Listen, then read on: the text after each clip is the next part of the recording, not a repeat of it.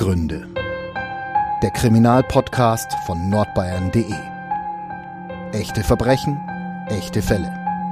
Mit unseren Gerichts- und Polizeireporterinnen und Reportern.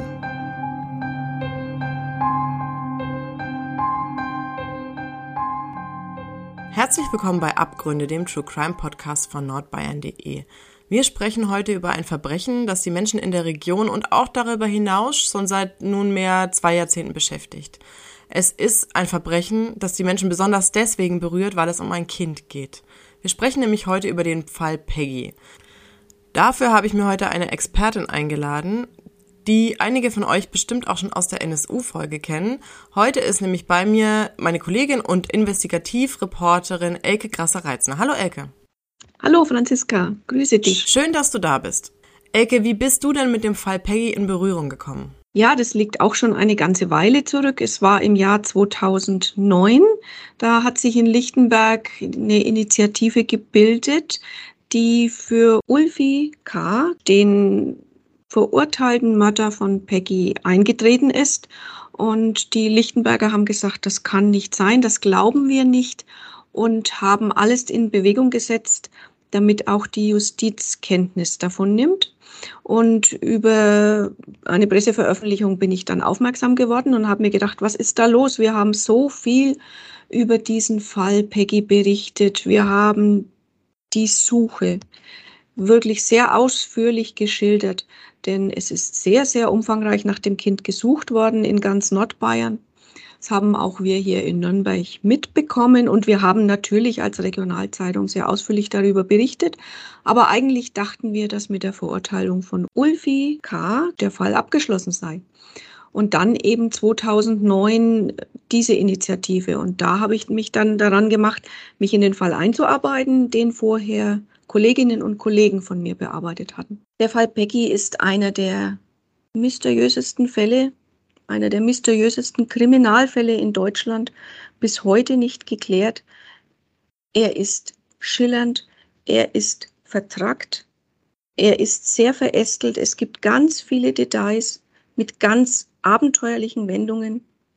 Der Fall ist vergleichbar mit dem Fall Maddie McCann den wir ja auch jetzt aktuell wieder haben. Aber im Fall Maddie McCann gibt es jetzt einen Verdächtigen, gibt es einen möglichen Täter. Die Polizei kann da ermitteln und kann da gucken. Im Fall Peggy ist bis heute nicht geklärt, wer das Mädchen getötet hat. Wir haben jetzt eine Leiche. Peggy ist an ihrem 30. Geburtstag am 6. April 2022 beerdigt worden. Die sterblichen Überreste konnte die Mutter jetzt beisetzen. Aber bis heute ist nicht geklärt, wer das Kind auf dem Gewissen hat und was tatsächlich passiert ist. Fangen wir am besten mal von vorne an. Kannst du uns schildern, wie der Tag ablief, an dem Peggy verschwunden ist? Ja, ich versuche es. Es ist gar nicht so einfach, denn ähm, darüber, wie dieser Tag abgelaufen ist, gibt es ganz verschiedene Schilderungen. Und die Hauptbetroffene, die Peggy, können wir ja nicht mehr fragen. Insofern versuche ich zusammenzutragen, was wir wissen und was gesichert ist. Der 7. Mai 2001, das war wohl ein sehr finsterer Tag, sehr trüb und sehr kalt in Oberfranken. Lichtenberg, das wissen wir, liegt in Oberfranken und wenn man nach Lichtenberg fährt, muss man auch durch das sogenannte Höllental, das heißt auch so. Und in dem Tal haben sich schon die Nebelwolken ähm, festgehangen gehabt und auch in Lichtenberg war es gar nicht so hell. Und Peggy hat morgens um halb acht das Haus verlassen Sie hat mit ihrer Mama und ihrer Schwester am Marktplatz gewohnt und sie wollte in die Grundschule laufen und hat aber noch kurz einen Einkehrschwung im örtlichen Laden gemacht, um sich noch zu versorgen. Sie hat, glaube ich, eine Käsestange gekauft und eine Capri-Sonne und noch ein paar Süßigkeiten und war schon relativ spät dran der Verkäufer, der Ladenbesitzer hat das so auch geschildert, dass er ihr schnell noch die Sachen in den Schulranzen gestopft hat. Und dann ist Peggy losgelaufen und ist so mit als Letzte in der Schule eingetroffen. Das wissen wir, das ist gesichert. Sie war an dem Vormittag in der Schule. Alles ist ganz normal abgelaufen. Und sie hat als eine der letzten dann die Schule mit verlassen. Sie hat auch noch ein paar Aufraumarbeiten im Klassenzimmer gemacht und ist dann nach Hause gegangen. Die Polizei geht immer noch, auch nach 21 Jahren, davon aus, dass Peggy auf dem Nachhauseweg der Schule verschwunden ist. Das steht heute aber wirklich in Frage. Sie wurde gesehen, das ist gesichert von ähm, einem Mädchen, das mit dem Schulbus aus der weiterführenden Schule von Naila kam. Der Schulbus soll um 13.24 Uhr am Marktplatz in Lichtenberg eingelaufen sein. Und von dort aus wurde sie von Schülerinnen am Marktplatz stehend gesehen. Das hat die Polizei in den Akten so festgehalten und die Polizei sagte mir auch, sie nehmen diesen Zeitpunkt her, weil er für sie der letzte gesicherte Zeitpunkt ist, an dem man das Mädel gesehen hat. Jetzt haben nicht nur unsere Recherchen, sondern auch der zweite Prozess im Fall Peggy hat ergeben, dass es so nicht ganz stimmt, denn sie ist mehrfach an diesem Nachmittag und auch am Abend noch in Lichtenberg von verschiedenen Menschen gesehen worden.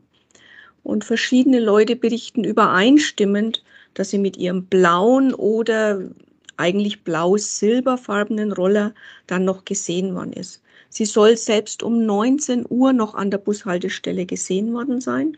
Mit Sicherheit haben sie aber zwei ihrer Mitschüler am Nachmittag gegen 15 Uhr, zwischen 15 und 16 Uhr, noch beim Bäcker in Lichtenberg gesehen. Das sind aber alles Infos, die erst nach dem zweiten Prozess gesichert worden sind, oder? Nein, das sind Informationen, die hatte die Polizei von Anfang an. Aber sie wurden leider nicht berücksichtigt. Denn man hatte dann ja relativ schnell den geistig behinderten Gastwirtssohn Ulfi K. in Verdacht etwas mit dem Verschwinden oder womöglich auch mit dem Tod von Peggy zu tun zu haben. Und als man sich so auf ihn fokussiert hatte, kamen wohl viele Zeugenaussagen gar nicht mehr zum Tragen, die es davor gegeben hatte. Denn es war eine Riesensuchaktion nach dem Kind. Am 7. Mai selber noch nicht, weil die Mutter, Frau Knobloch, hatte es erst abends, nachdem sie vom Dienst heimkam und festgestellt hat, dass ihre Tochter nicht da ist, hat sie natürlich selber erst mal gesucht, bei den Nachbarn geklingelt und hat erst gegen 22 Uhr, kurz nach 22 Uhr, die Polizei verständigt und gemeldet, dass ihre Tochter verschwunden ist.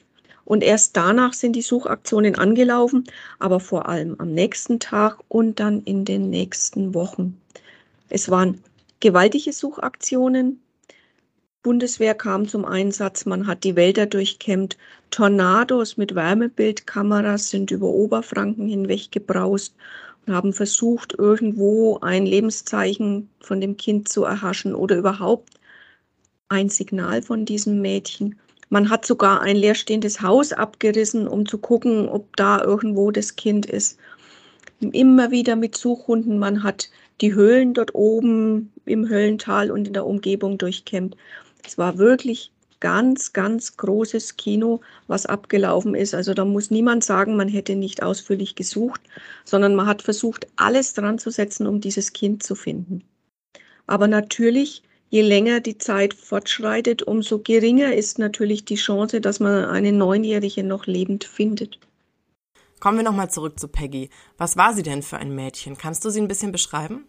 Ja, ich versuche es zusammenzutragen nach Aussagen von Lichtenbergern, von Menschen, die sie kannten, von Leuten, die sie einfach immer wieder mal gesehen haben. Peggy muss eine sehr quirlige junge Dame gewesen sein, sehr aufgeschlossen, ging offen und immer strahlend auf die Menschen zu. Sie hat sich im ganzen Ort bewegt, sie war eigentlich auch überall bekannt. Deswegen muss man auch davon ausgehen, dass Zeugen aus Lichtenberg, die sagen, ich habe sie noch gesehen, sich vielleicht nicht so sehr täuschen, denn sie war eigentlich im ganzen Ort bekannt. Mir haben Anwohner berichtet, sie sei auch mal freudestrahlend in die Küche spaziert, hätte mal geguckt, was es so zu essen gibt und hat gesagt, was kochst du heute? Sie war auch immer mal hungrig und hat auch gern mal mitgegessen. Sie hat sich auch in den Dorfwirtschaften, da gab es ein paar, gerne aufgehalten. Man kannte sie einfach. Und so wie wir sie von den Bildern kennen, wo sie uns anlächelt mit ihren großen blauen Augen und den blonden Haaren, so muss sie wohl auch gewesen sein. Peggys Mutter beschreibt aber eine Wesensveränderung an ihrem Kind, kurz bevor Peggy verschwunden ist. Kannst du uns da was drüber erzählen? Ja, es gibt deutliche Signale, dass sich Peggy zum Schluss verändert hat. Sie war traurig geworden, sie war sehr in sich geschlossen, sie ist in der Schule in den Noten abgefallen. Sie war wohl auch sehr unruhig. Und es gibt Unterlagen, dass die Mutter mit ihr auch beim Arzt gewesen ist und Medikamente bekommen hatte, damit das Kind wieder zur Ruhe kommt. Also es gab klare Zeichen, dass es ihr nicht gut ging und sie war immer verschlossener. Sie hat sich auch äußerlich verwandelt. Sie hatte sich plötzlich geschminkt, hat Lippenstift dick aufgetragen. Sie hat so ganz ungewöhnliche Sachen gemacht. Das äh, berichtet auch die Mutter, dass sie zum Beispiel ihre Unterhosen im Klo runtergespült hat. Es war eine deutliche Wesensveränderung von dem Kind zu spüren in den letzten Wochen. Kommen wir mal zu den möglichen Tätern. Die Soko, die damals im Einsatz war, die hat sich ja erstmal auf den Stiefvater von Peggy konzentriert. Ja, natürlich. Ich habe auch mit dem Soko-Leiter 1 gesprochen, der die Ermittlungen zunächst geführt hat, aber er ging dann in Ruhestand. Das war schon lange vor dem Verschwinden von Peggy eingegeben und äh, der Soko-Leiter hatte dann auch keine Veranlassung gesehen, länger zu bleiben. Er hat aber alles daran gesetzt, dass man weiter nach dem Kind sucht und hat die Ermittlungen übergeben. Und er sagte mir, natürlich guckt man auch erst einmal innerhalb der Familie, ist da alles in Ordnung? Ähm, Gab es innerhalb der Familie Auffälligkeiten? Und die hatte es natürlich schon gegeben. So ein ganz wohlbehütetes Familienleben war es nicht, in dem Peggy aufgewachsen ist. Die Mutter hatte einen Lebensgefährten, der war türkischer Abstammung und da gab es immer wieder mal Reibereien und Streitereien. Und sie hat im Prozess auch ausgesagt, er hätte auch kurz vorher erfahren, ihr Lebensgefährte, dass er nicht nur der, nicht der Vater von Peggy gewesen ist, sondern auch nicht der Vater von Peggys jüngerer Schwester. Und da muss es ziemlich gekracht haben in der Beziehung. Da war nicht alles okay. Sie hat sich dann auch nach Peggys Verschwinden von ihm getrennt. Und deswegen ist die Polizei auch erst einmal innerhalb der Familie auf Spurensuche gegangen und hat geguckt. Und jetzt gibt es da so mysteriöse SMS-Nachrichten, die Peggys Mutter auf ihr Handy bekommen hat von ihrem Lebensgefährten. Und das hat natürlich auch die Polizei in Alarmbereitschaft versetzt. Deswegen hat sie die Spur aufgegriffen und hat in türkischem Milieu ermittelt und die Ermittlungen sind dann sogar bis in die Türkei ausgeweitet worden, weil es immer wieder hieß, Peggy sei entführt worden und würde sich in der Türkei aufhalten.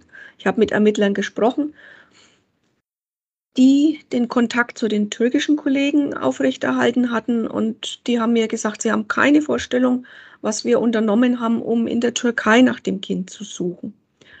Man ist rübergeflogen, man hat um Amtshilfe gebeten und man hat einfach versucht, dieses Kind aufzuspüren. Und es gibt auch Urlauber, die dann Meldung gemacht haben, sie hätten Peggy auf dem Schiff gesehen in Begleitung eines älteren Herrn und so. Hat sich aber alles nicht als die Wahrheit entpuppt. Bis heute. Die Spur, die in die Türkei führte, hat sich also jetzt erstmal als kalt erwiesen. Wie geriet jetzt Ulfi K. in den Fokus der ErmittlerInnen? Ulfi K. kam dann ins Spiel. Er war ja ebenfalls sehr bekannt im Ort war ein junger Mann, damals Anfang 20, der auch immer wieder durch den Ort gelaufen ist. Er war geistig behindert, ähm, hatte als Kleinkind eine schwere Erkrankung. Dadurch ist die Behinderung entstanden. Die Leute mochten ihn eigentlich ganz gern. Er war nach Schilderungen immer freundlich, hat die Leute gegrüßt, hat in der Gastwirtschaft seiner Eltern auch mitgeholfen. Dadurch war er ebenfalls vielen bekannt. Ins Spiel gebracht hat ihn die Mutter von Peggy, die auf ihn aufmerksam gemacht hat und auch gesagt hat, er könnte ja vielleicht was damit zu tun haben. Dadurch ist man überhaupt auf Ulfi aufmerksam geworden und hat geguckt, was er an diesem Tag gemacht hat. Und jetzt gibt es da so ein kleines Zeitfenster, wo nicht klar war, wo sich Ulfi aufgehalten hat, zwischen halb zwei und zwei. Denn um halb zwei wurde Peggy ja das letzte Mal von diesem Mädel gesichert am Marktplatz gesehen. Und um zwei war Ulfi aber schon beim Holzmachen bei einem Bekannten am Ort. Dafür gibt es natürlich den Bekannten als Zeugen, der immer wieder versichert, jawohl, Ulfi sei ihm ein treuer Helfer gewesen und sei auch oft zum Holzmachen gekommen. Und auch danach hat Ulfi durchgängig ein Alibi, denn er war bei seiner Familie, man hat Geburtstag gefeiert bei der Schwester. Am Abend war er sogar mit dem Bürgermeister zusammen. Das ist alles geklärt, aber so eine kleine Lücke blieb wohl zwischen halb zwei und zwei.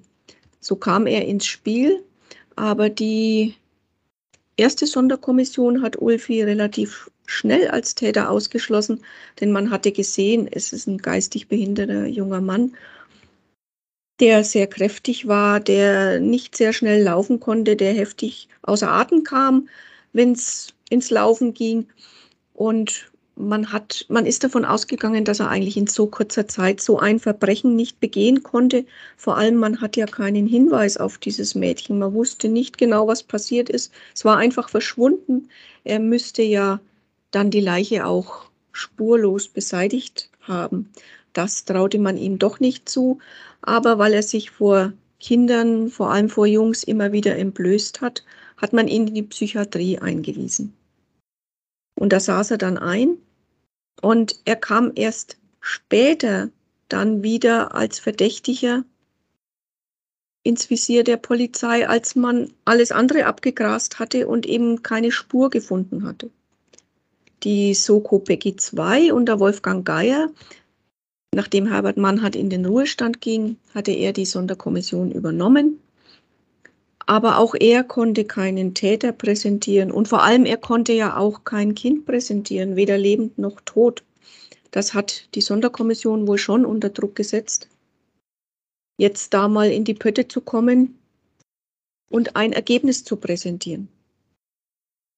Es war aber sehr schwer, weil es eben wenig Indizien gab und man hat viele Zeugenaussagen, leider, leider, muss man aus heutiger Sicht betonen, nicht ernst genommen.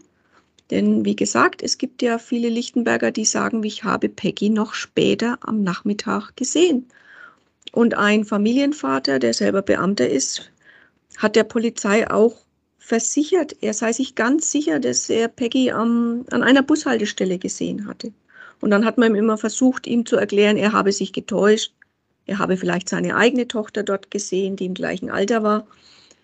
Und der Mann hat aber gesagt, nein, ich täusche mich ganz gewiss nicht. Und meine Tochter war bei der Oma, die war nicht in Lichtenberg zu diesem Zeitpunkt. Ich habe dort Peggy gesehen.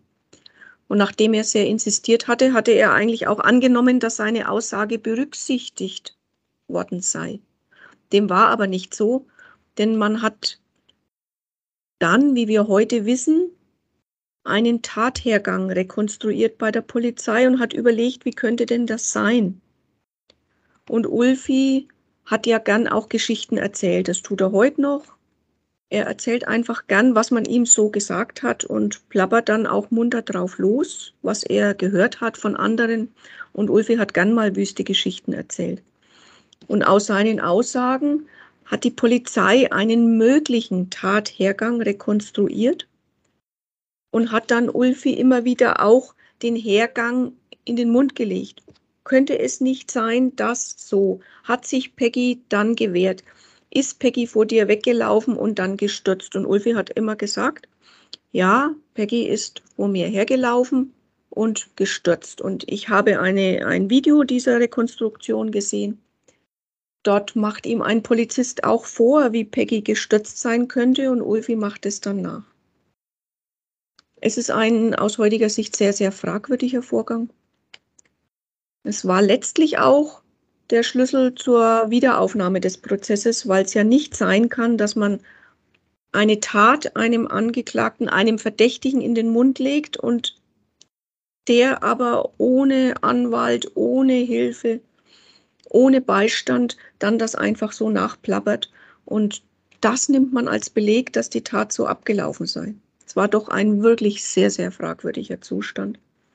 Unter diesen Voraussetzungen ist Ulfi aber 2004 wegen Mordes zu einer lebenslangen Freiheitsstrafe an Peggy verurteilt worden. Aber auf welcher Grundlage ist denn Ulfi K. 2002 verurteilt worden? Aus heutiger Sicht sind es eigentlich nur zwei Faktoren, die damals zu dem Schuldspruch geführt haben. Einmal hat sich eine Lichtenbergerin ein Jahr nach Verschwinden von Peggy daran erinnert, dass sie Ulfi hat sitzen sehen auf dem Orimato-Platz, der dort mitten in Lichtenberg ist. Das ist der zentrale Platz. Kurz davor halten auch die Schulbusse. Über diesen Platz laufen die Schulkinder auch nach Hause.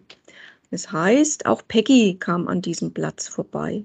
Die Lichtenbergerin hat eben gesagt, sie hätte Ulfi da sitzen sehen an jenem 7. Mai, aber sie hat es ein Jahr später erst geäußert. Und da hätte Peggy vorbeikommen müssen. So ging man davon aus, Ulfi sei zwischen halb zwei und zwei auf das Mädchen getroffen. Und das Zweite, was die Ermittler hatten, war die Aussage eines Mitinsassen der Psychiatrie. Ulfi saß ja wegen seiner sexuellen Entgleisungen in der Psychiatrie. Und da hatte er natürlich Leute um sich, Mitgefangene. Und einen dieser Mitgefangenen hat die Polizei immer wieder befragt, so nach dem Motto, hat Ulfi Ihnen denn eigentlich nichts erzählt? Uh, Ulfi muss doch mal gesprochen haben, was er mit der Peggy gemacht hat. Hat er nicht gesagt, wie er an das Mädel kam? Und so gab es plötzlich von diesem Peter H. eine Aussage, Ulfi hätte ihm erzählt, wie er die Peggy verfolgt hätte auf dem Nachhauseweg, wie sie einmal vor ihm gestürzt sei und wie er sie dann letztlich erwürgt hätte. Und das war die Grundlage dafür, dass man ihn zu einer lebenslangen Freiheitsstrafe wegen des Mordes an Peggy verurteilt hatte. Allerdings, und das ist ja bis heute sehr merkwürdig, es gab zu diesem Zeitpunkt keine Leiche. Niemand konnte zu diesem Zeitpunkt mit Sicherheit sagen, ob das Kind noch lebt oder ob es tot war. Natürlich spricht viel dafür, dass nach Jahren es waren drei Jahre nach Verschwinden, dass das Mädchen vielleicht nicht mehr lebt. Das ist einfach eine Wahrscheinlichkeit, von der die Ermittler ausgehen müssen. Aber sie hatten keinen Hinweis auf die Leiche, sie hatten keine Spur, sie hatten nichts, es gab kein Haar, man hatte ihren Schulranzen nicht gefunden. Ihre Titelmaus ist bis heute verschwunden, an der sie sehr hing, die das Erkennungszeichen ihres Schulranzens war. Man hatte nichts. Trotzdem ist der geistig Behinderte junge Mann damals zu einer lebenslangen Freiheitsstrafe verurteilt worden. Die er aber nicht im Gefängnis abgesessen hat, sondern in der Psychiatrie. Er saß wegen des sexuellen Missbrauchs an anderen Kindern in der Psychiatrie und da saß er erst einmal.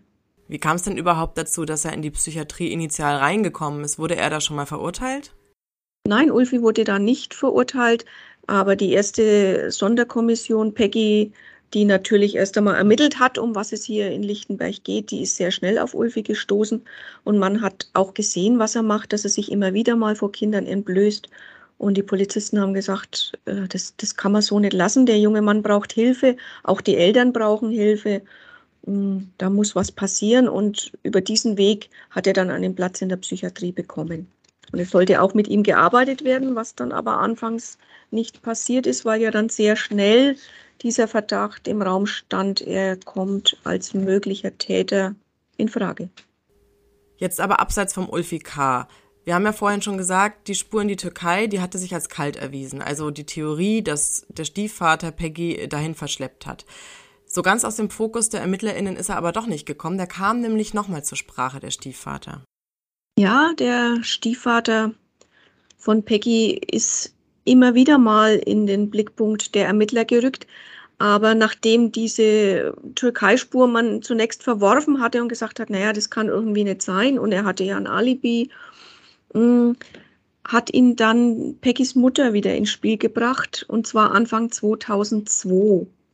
Sie hat nämlich der Sonderkommission eine SMS übergeben, die sie von Beggys Stiefvater auf ihrem Handy erhalten haben will. Diese SMS hat immer wieder eine Rolle gespielt. Bis zum Schluss ist sie nicht ganz entschlüsselt und geklärt. Ich kann sie mal vorlesen, denn ich habe den Text hier bei mir. In dieser, SMS, in dieser SMS heißt es, gut werde ich nicht mehr, ich werde handeln. Wenn das zum Laufen kommt, gibt's kein Zurück von mir brauchst keine Angst haben, ich mache mir die Hände bestimmt nicht mehr dreckig. Schatzi, Susanne, wie du es haben willst, hätte nie gedacht, dass wir so weit kommen. Was immer passiert, ich habe alles versucht, das zu verhindern. Du lässt mir keine andere Möglichkeit. Da musst du auch mit die Konsequenzen tragen. Sorry. Du wirst schon sehen, verlass dich drauf, hast noch ein wenig Zeit. Überleg es dir ganz gut, solange es noch geht. Mit 50.000 D-Mark kann man viel machen auf dieser Scheißwelt. Jetzt muss man wissen, dass 50.000 D-Mark als Belohnung ausgesetzt waren für Hinweise, die zu dem Mädel führt. Und das setzt natürlich die Fantasie von uns allen in Gang. Was sollte denn diese mysteriöse SMS aussagen? Hatte der Stiefvater vielleicht doch was mit dem Verschwinden zu tun? Später ähm, hatte der Stiefvater dann ausgesagt, die 50.000 Euro würden in einem ganz anderen Kontext stehen. Damit wollte man ein Geschäft eröffnen, das hatte man sich zusammengespart. Das hätte mit Peggys Verschwinden gar nichts zu tun, sondern es ging eher um die Beziehung zwischen Frau Knubloch und ihm. Und die war nicht immer sehr gut, wie wir wissen. Es kam häufig zu Streitereien und am Ende führte sie ja auch zur Trennung. Aber Susanne Knobloch hat diese SMS der Polizei übergeben. Und daraufhin gingen natürlich wieder die Ermittlungen in die Türkei. Und es ist eine Kommission dann auch rübergefahren und hat dort nochmal ermittelt. Also man hat es sehr, sehr ernst genommen und sehr ähm, vertieft, die ganze Sucherei, aber sie hat zu nichts geführt. Liebe Zuhörerinnen, liebe Zuhörer, damit beenden wir den Teil 1 unserer Peggy-Folge. In der nächsten Folge wird es um den Prozess und die Wiederaufnahme gehen. Ihr wisst, wo ihr uns hören könnt. Auf Spotify, auf iTunes, über jeden möglichen Podcast-Player. Wir freuen uns über eine positive Bewertung und dann hören wir uns beim nächsten Mal. Tschüss. Mehr bei uns im Netz auf nordbayern.de